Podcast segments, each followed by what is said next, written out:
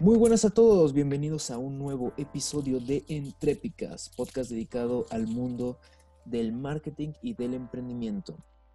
Esta semana tenemos como invitado a una persona que está en un proceso que y, él lo define así, de interpretación y materialización del pensamiento humano.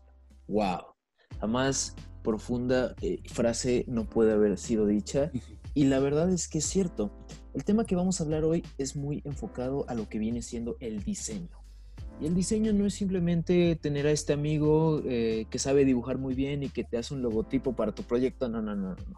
Es una metodología, es, es una serie de metodologías y un estudio de lo visual, ya sea representado en imágenes 2D o en objetos 3D. Pero bueno, eso más adelante. Con, eh, con ustedes, mi invitado esta semana, Miguel Ángel Carrera, diseñador industrial egresado de la Universidad de Anáhuac, México, especializado en arte y diseño conceptual. ¿Cómo estás, Mike? Hola, muy bien, gracias, José. ¿Y tú? Muy bien, muy bien, muy emocionado de esta plática y sobre todo de tu proyecto, que la verdad es algo eh, padrísimo, o sea, lo mencionaba un poco al, inicio. Eh, esta filosofía con la, que tú, con la que tú y tus socios se definen para tu proyecto me parece increíble. Pero bueno, ¿qué, eh, ¿quién soy yo para explicarlo? ¿Por qué no nos cuentas tú? ¿De, dónde, ¿De dónde surge este proyecto, Mike? ¿Y qué es exactamente? Pues prácticamente este proyecto empezó porque queríamos nosotros marcar pues como un diferenciador eh, pues con los distintos estudios o marcas existentes ya eh, pues ahorita en la Ciudad de México. Y em, y pues prácticamente empezamos, digamos que ya había trabajado yo desde hace rato, desde antes de salir de la carrera, y ya había trabajado muy bien con, con Nash y con Iván, que son mis socios que también son egresados de la que los tres estudiamos ahí en, en la Anáhuac Campus Sur y estuvo súper padre toda la carrera, nos encantó. Este, tuvimos varios trabajos en equipo, nos metimos a varios concursos y pues vimos que trabajamos muy bien. Entonces, pues, cuando ellos salieron de la carrera, eh, les dije como, oigan, vamos a trabajar juntos. Este, y pues ha sido la mejor decisión que, que he tomado, de las mejores decisiones que he tomado en mi vida, porque la verdad es que nos hemos complementado muy bien en cuanto a lo que queremos, en cuanto a lo que buscamos, y pues también hemos trabajado pues muy bien juntos. Entonces, pues apenas llevamos a cumplir dos años realmente en mayo y nos acabamos de constituir ya como una empresa, ya estamos como en ese proceso de, de, pagar impuestos, de todo ese relajo, pero pues también es algo necesario que nosotros sabemos que es algo que nos va a ayudar a crecer. Claro, y muchas felicidades por su segundo aniversario, qué bueno, me da muchísimo gusto. Y, sí, muchísimas gracias. Y básicamente, Mike, ustedes dentro de Humana, eh, ¿qué, es lo que, ¿qué es lo que generan? Pues digamos que nosotros trabajamos a nivel conceptual, que con esto me refiero a que, eh, pues como, como personas, realmente como humanidad, siempre nos, estamos pues cuestionando muchas cosas, ¿no? Y más ahorita, eh, digamos que estamos en un momento que está considerado, eh, digamos que ya pasó la posmodernidad, ya pasó la hipermodernidad y ahorita estamos en una metamodernidad que apenas es como un concepto que está trayendo pues muchos teóricos. Y esto significa que en lugar de emitir un juicio, nosotros como personas nos cuestionamos mucho. Entonces, nosotros hacemos exactamente lo mismo y nos cuestionamos demasiado, tanto cosas personales como, como cosas eh, a nivel social, como lo que queremos y todo eso, todo ese cuestionamiento nosotros lo aplicamos en piezas eh, y esas piezas pues nosotros las comercializamos. Entonces eh, tenemos un taller de cerámica y nos apoyamos muchísimo. La mayoría de las cosas que trabajamos son de cerámica. Y digamos que esas ideas que nosotros trabajamos y nos cuestionamos las plasmamos en objetos tangibles, en, objetos que se puedan ver, tocar y que puedan tener llegar a tener una función o que puedan llegar a ser pues meramente decorativos, ¿no? Y de ahí ya también hemos migrado mucho eh, a la parte pues de arte. Hemos trabajado ya con, con varias galerías, hemos trabajado también en colaboración con varios artistas y pues eso nos ha ayudado bastante también a, pues a seguir creciendo como una unión creativa. Wow, suena, suena muy interesante. Hablas de la metamodernidad y como lo defines, me suena mucho y me hace mucho sentido considerando que las redes sociales básicamente nos han dado una voz prácticamente a todas las personas.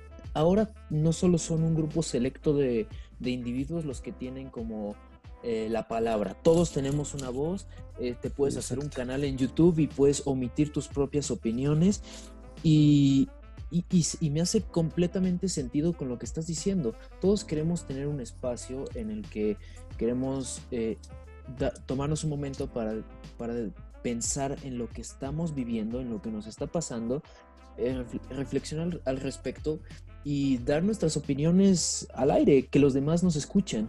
Entonces, eh, esto va a la par con muchas tendencias mercadológicas que se están dando al mismo tiempo pero tú lo llevas a un nivel de arte. Eso me parece bastante, bastante interesante. Sí, realmente sí ha sido un proceso, o sea, es un proceso complicado, porque sí, te digo, tenemos realmente nosotros que poner muchísima, eh, como de nuestra intimidad en todo lo que hacemos, ¿no? Eh, es un proceso creativo donde tiene que ver muchísimo con las cuestiones emocionales, sensoriales, y tratamos temas también que pueden llegar a ser bastante controversiales, ¿no? Este, que realmente sí pueden llegar a ser temas de mucho cuestionamiento y sobre todo de mucha reflexión. Que cuando nosotros, eh, entregamos una pieza o estamos exponiendo una pieza, nosotros, este, pues sí, obviamente tenemos un proceso creativo bastante riguroso, pero tampoco eh, digamos que tan estricto, porque pues dependiendo del proyecto eso varía, ¿no? El proceso creativo se tiene que adaptar realmente a, al proceso, al tipo de usuario, a, a, muchos, muchos factores.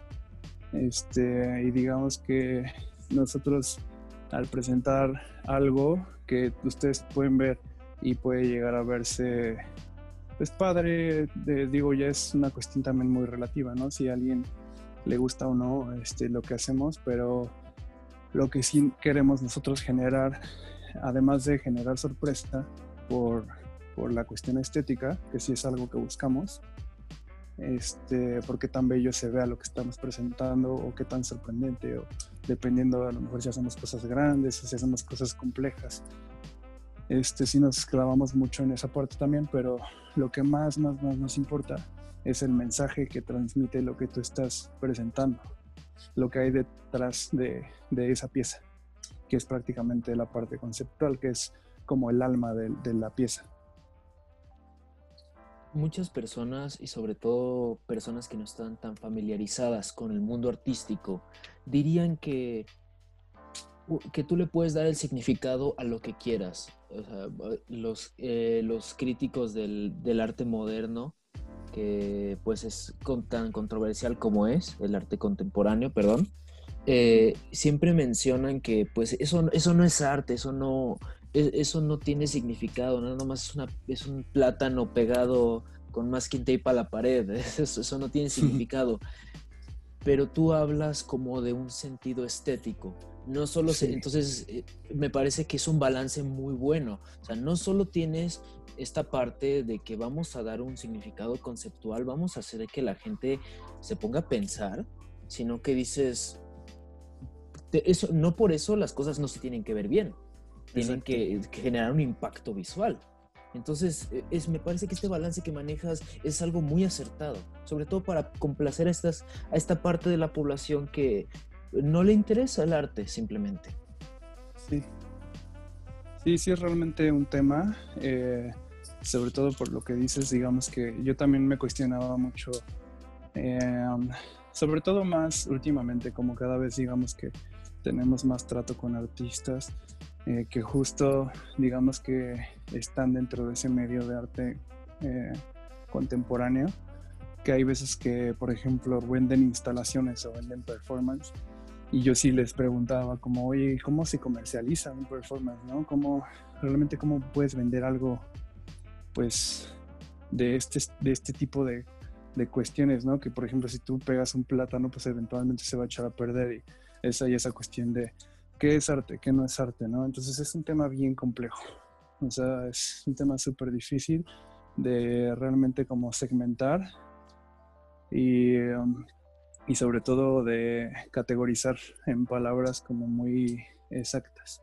O sea, es como si te preguntan que, cuál podría ser el significado como definitivo de cultura, que también es, algo demasiado, puede llegar a ser demasiado amplio. Entonces, este, algo que agradecemos mucho nosotros es que hayamos estudiado diseño porque nosotros tenemos una formación académica en donde te enseñan que la calidad y la estética sí tiene realmente gran importancia, ¿no? Y nosotros le estamos dando esa conexión y esa justificación a nivel pues conceptual, que es lo que te platicaba, que es el trasfondo de lo que estamos viendo, de lo que está, se está viendo, pero a la vez también queremos crear eh, objetos que realmente sean muy sorprendentes en cuestiones estéticas, visuales, ¿no? Este nos hacemos mucho, hemos estado haciendo muchos estudios de como de espacios, de, esa interacción entre el espacio y el objeto. No, todo, la, la, verdad es que también lo complementamos muchísimo con cuestiones tecnológicas. Estamos aprendiendo muchos programas de modelado 3D, nos apoyamos principalmente de, de impresión 3D, de fabricación ya digital, y eso también nos ha ampliado muchísimo eh, pues el mundo, ¿no? En cuestión de posibilidades. Claro, claro. Acabas de tocar un punto brutal y es justo a lo que iba. Justo lo que le preguntaste a ese artista, te lo voy a preguntar a ti. Comercializar arte.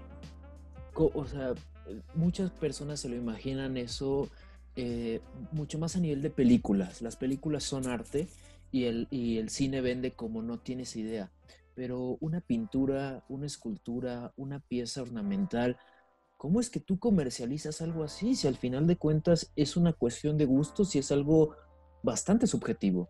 ¿Cómo puedes llegar a hacer del arte un negocio viable? Pues realmente es algo bastante viable. Eh, sí tienes que cumplir con muchos factores, ¿no? Eh, algo que, por ejemplo, Em, nos hemos visto enfrentados y, me había enfrentado con mis amigos cuando empezamos a entrar a exposiciones, es que el medio eh, es muy selectivo y es muy elitista. Entonces, digamos que entrar a ese medio para que el mismo medio de diseñadores, de artistas, como que te pueda llegar a aceptar es como el primer paso y pues realmente yo creo que el secreto ahí es ser constante, ¿no? O sea, que realmente estés pues yendo a muchas exposiciones, yendo a todos los eventos que haya, este, las relaciones personales es lo más importante. O sea, lo más importante, antes de, de tu obra, te podría decir que las relaciones personales pueden llegar a ser eh, lo primordial. Porque eso es lo que te va a generar conexiones para que tanto tú como tu trabajo se puedan seguir moviendo. Entonces es como muy elemental siempre considerar esa parte y este, pues ya, una vez que, pues pon tú, si alguien este, se pone a pintar, ¿no? Pues se tiene, se tiene, al menos como nosotros lo vemos, eh, mejor te voy a poner un ejemplo como con nosotros, que es más fácil. O sea, cómo realmente nosotros lo hacemos, que es lo que te, te platicaba. Nosotros generamos este, objetos bajo, bajo conceptos intangibles, que con esto me refiero bajo ideas que no existen. Por ejemplo, em, en las clases luego les, hacemos ejercicios como para empezar a que ellos aterricen conceptos en piezas. Entonces les digo como, a ver, vamos, eh, vamos a trabajar con el concepto del amor. Entonces, con el concepto del amor realmente es algo demasiado amplio y demasiado o sea, algo que no tiene forma, sin embargo, las personas en su mente lo relacionan con cuestiones que sí llegan a tener forma, ¿no? pueden relacionarlo con alguna persona, con sus papás, incluso con, con algún objeto material, este, con comida, con alguna sensación. Pueden llegar a hacer millones de cosas. Y pues eso lo, ellos lo representan en objetos y pues poco a poco así empieza a ser como ese trabajo de, digamos que ese, ese trabajo de, de agarrar un concepto, una idea y plasmarlo en una pieza se le conoce como proceso de transfiguración o de transformación. Y este, algo que nosotros hacemos mucho, por ejemplo, ya en una exposición o, o en una sala de venta, es que las personas llegan y ven nuestras cosas y les gustan, entonces se acercan y eh, nosotros les platicamos sobre la parte conceptual y eso es una es nuestra mejor herramienta de venta. Porque las personas dicen como, ah, me gusta cómo se ve estéticamente, entonces ya cuando conocen el trasfondo de la pieza, este, es como un gancho, entonces como, sí, es como amarrar al cliente prácticamente, entonces la mayoría de las veces sí funciona que las personas se sienten, llegan a tener como esa empatía con el concepto y generan como cierta conexión con la pieza y es ahí donde se genera una venta o se genera pues ya como una interacción con un posible cliente. Y pues te digo, es cuestión como de ir poco a poco escalando, ¿no? O sea, si quedas también bien con un cliente, pues te va recomendando, entonces tú empiezas a tener como mayor cartera de clientes y pues por eso te digo que, que es muy importante la cuestión de relaciones personales. Wow, tocaste muchos temas importantísimos en temas de ventas. Las relaciones, ser emocional, eh, explicarle al cliente uno en uno.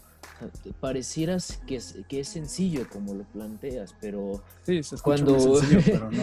sí, es un, es un tema de ensayo y error. Poco a poco seguro ustedes se fueron dando cuenta de que de que hay cosas que sí funcionan, otras que no tanto, y pues al final este, supongo que lo más importante es darse cuenta de que, de que hay gente que no lo, de que no lo ve, pero hay gente que sí lo ve y que le importa mucho. Entonces, e, es un proceso, la verdad, de, ensayo y error de que, y, y, que nunca termina.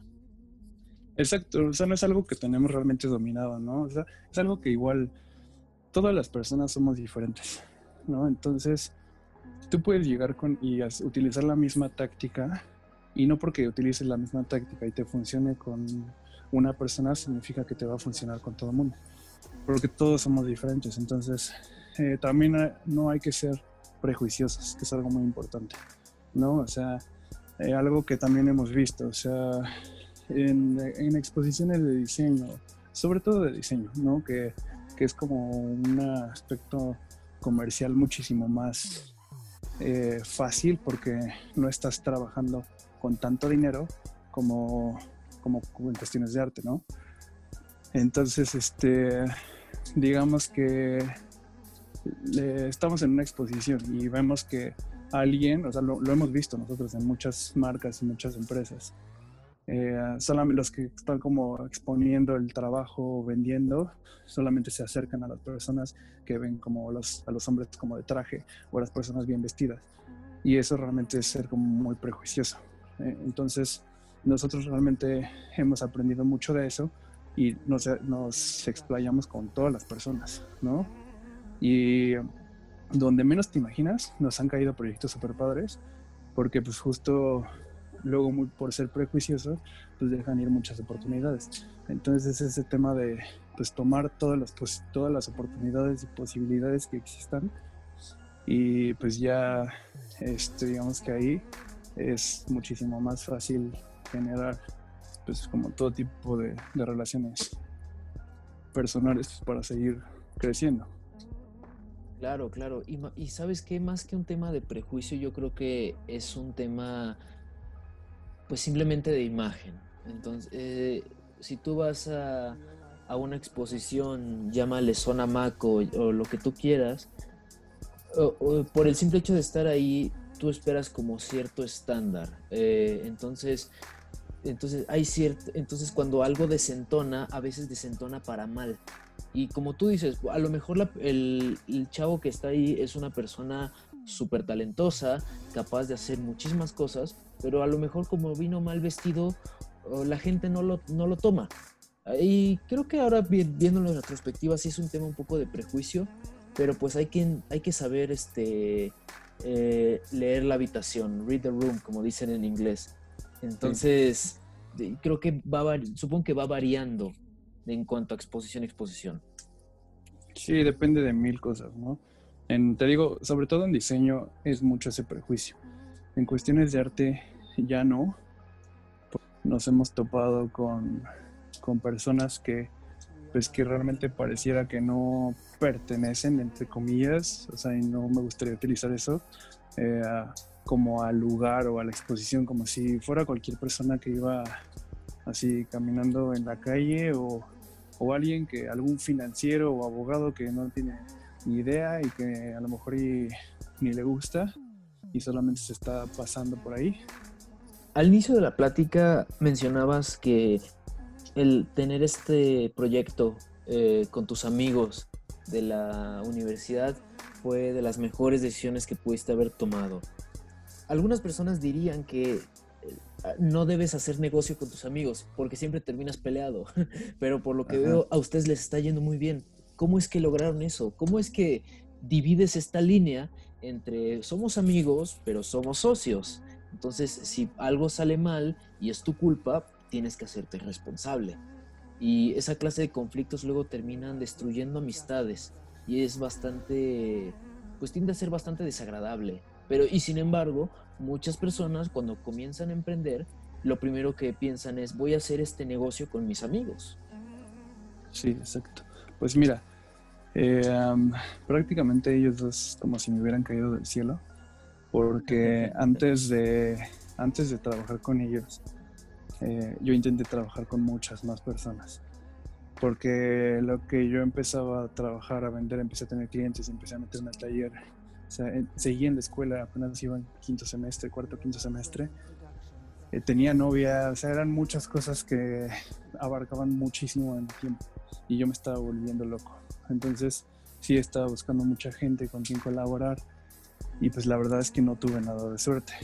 Entonces, pues ya me había prácticamente dado por vencido y ellos terminaron la carrera, fue que nos empezamos a ver, y yo me puse a pensar y dije, ¿por qué realmente nunca les había dicho a ellos? O sea, es una gran idea, nos complementamos súper bien y pues fue que lo platicamos y pues todo ha surgido muy bien también porque pues realmente tenemos una gran comunicación entre los tres. O sea, siempre, siempre estamos platicando sobre cómo nos sentimos, este, sobre, sobre lo que queremos, sobre hacia dónde vamos y eso es algo que nos ha ayudado muchísimo y nos ha unificado aún más. Entonces, eh, digamos que también cada quien cumple con, como con ciertos roles y pues no existe ese choque de egos o no existe ese choque de, de ideas porque pues prácticamente eh, la verdad es que sí somos muy afortunados de cómo nos hemos llegado a complementar. Y pues la base de todo sí es mucha comunicación, ¿no? Como en cualquier relaciones. Hay veces que sí, a lo mejor y eh, decimos como, no, es que yo pienso esto diferente a ti, pero pues lo platicamos, llegamos a un punto medio y pues ya, o sea, realmente nunca, nunca pasa de eso porque siempre lo pensamos para un bien común y eso creo que es lo más importante. Muy bien. Eh, creo que lo que dijiste de la comunicación es algo muy cierto y con los negocios, como en cualquier otra relación, tú lo, planteaste muy bien y creo que es algo que todos tenemos que tomar en cuenta, incluso si nuestros socios no son nuestros amigos. Deja, siempre se tiene que dejar como, eh, o al menos en mi experiencia, el ego se tiene que, dejar a un lado a favor de pues lo que queremos lograr eh, en nuestro proyecto. Y bueno, y justo esa es mi, mi siguiente pregunta, ya eh, muy cerca de terminar ¿a dónde quieren llegar con Humana? ¿Cuál es, cuál es su objetivo? Pues mira, prácticamente eso es algo que nos cuestionamos demasiado seguido. O sea, como que siempre decimos, ¿hacia dónde vamos? ¿Qué queremos? ¿Qué es lo que estamos buscando? ¿no? Y sí queremos realmente eh, ser como ese, ese diferenciador, pero en cuanto a temas de estética, en cuanto a temas conceptuales, en cuanto a temas de justificación de, de ese concepto a esa estética en cuanto a temas de calidad, en cuanto a temas de implementación tecnológica. O sea, realmente sí estamos como muy adaptados y hasta ahora sí es algo que hemos logrado hacer, porque ya varias marcas, varias galerías y exposiciones nos han llegado a invitar por ese diferenciador, porque siempre nos dicen, es que nos gusta mucho ese trabajo porque es muy diferente a lo que encontramos en el mercado. Y eso es algo que a nosotros nos, nos llena mucho y nos motiva a seguir trabajando de la manera que trabajamos. Entonces sí, definitivamente sí queremos ser eh, una unión creativa que llegue a impactar en ese aspecto, tanto a nivel nacional como internacional. Y sobre todo lo más importante, queremos vivir bien haciendo lo que más nos gusta. Eso es lo más importante, sí. Sí. Y, bueno, definitivamente. Mike. sí, definitivamente. Y bueno, Mike, ya para terminar, ¿qué consejos les darías a, a las personas que nos están escuchando? Emprender en el diseño y en el arte a veces tiende a ser un poco complejo, por lo que decías de que tiende a ser un medio un poco elitista. Entonces, ustedes por lo que veo se han logrado desenvolver muy bien. ¿Qué consejo le darías a la persona que nos está escuchando en este momento?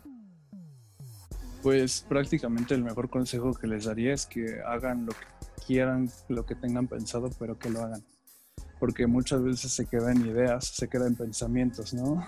O, de que abren una cuenta de Instagram de, pues, de algún trabajo, pero no le dan seguimiento. Entonces, el secreto es la constancia. O sea, la, la constancia es omnipotente. Si tú eres constante, realmente eso te va a ayudar muchísimo para, para que se te abran muchas puertas. Nosotros este es un proyecto que, que le damos seguimiento diario así desde la mañana hasta, hasta la hora que sea, ¿no? Igual, pues no tenemos horarios porque pues, somos nosotros demasiado constantes y hasta nos falta tiempo para todo lo que queremos hacer. Entonces sí es eso pues, lo más importante. existen muchas, pues últimamente existen muchas cosas que nos distraen para entretenernos, ¿no? Como para, no sé, no sé, no podría decir como para alejarnos de la realidad, ¿por qué no? Pero sí nos alejan de, nos pueden llegar a alejar de nuestras metas.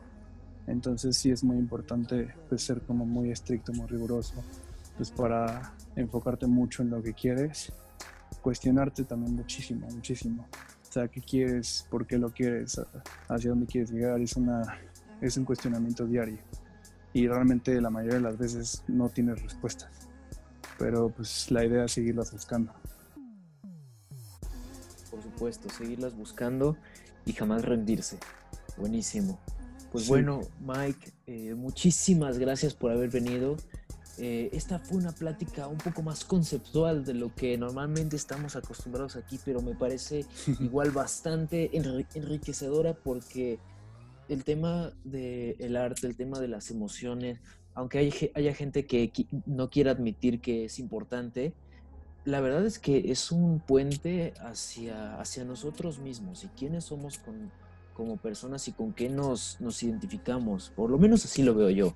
Entonces me parece que es algo bastante enriquecedor eh, este tipo de pláticas y te agradezco mucho por venir. No, al contrario, te agradezco por la invitación. ¿Dónde los podemos encontrar? Nos pueden encontrar en Instagram sobre todo como arroba somos.humana sin H. Y em, mi Instagram personal también, si llegan a tener alguna duda, soy realmente bastante abierto para platicar, para tener como esta apertura. Este, me pueden escribir sin ningún problema. Es arroba ma-carrera-bajo. Excelente. Pues nada, muchísimas gracias Mike. No, no hay de qué. Muchísimas gracias a ti. Y bueno, a todos los que nos están escuchando, nos vemos la próxima semana. Bye.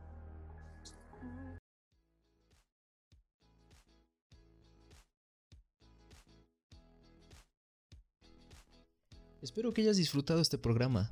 Recuerda que puedes encontrarnos en Twitter como EntrepifyMX. Si quieres que platiquemos sobre algún tema en específico o tienes alguna duda, no olvides dejarnos tu comentario por ese medio. Si estás escuchándonos en YouTube, no olvides suscribirte. Y no me quiero ir sin agradecerle a nuestro patrocinador oficial Entrepify. Entrepify es un servicio de consultoría especializado en el marketing digital para startups y pymes, en el cual se ofrecen planes que se adaptan a los presupuestos de una empresa pequeña o mediana, ofreciendo la mayor calidad en servicios para llevar a tu empresa en el mundo digital al siguiente nivel. Nos vemos la siguiente semana. Bye.